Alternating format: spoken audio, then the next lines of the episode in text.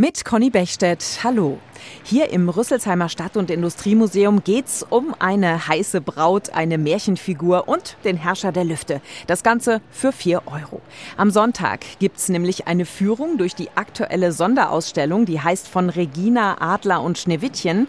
Einer, der die ausgestellten Schätzchen hier schon ganz oft Auge in Auge gesehen hat, das ist Museumsleiter Nikolas Lange.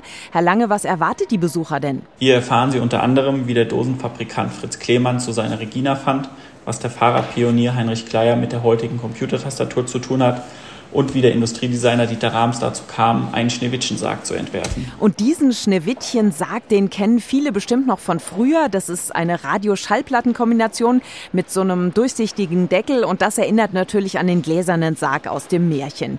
Da gibt's also ganz viel, was man lernen kann über die Industriegeschichte von Hessen. Mir als gebürtigem Hessen ist in der Ausstellung erst so richtig bewusst geworden, wie viele Ideen, Erfindungen und Produkte aus Hessen heutzutage allgegenwärtig sind. Und ich vermute, dass die Ausstellung auch für Sie die eine oder andere Überraschung parat hält. Los geht die Führung am Sonntag um 15 Uhr. Wer lieber tierische und vor allem lebendige Ausstellungsstücke sehen möchte, dem sei die Katzenausstellung World of Cats in der Sport- und Kulturhalle in Pfungstadt empfohlen. Da schnurrt und miaut es ab morgen und am Sonntag zwischen 10 und 14 Uhr. Der Eintritt für Erwachsene kostet 7 Euro.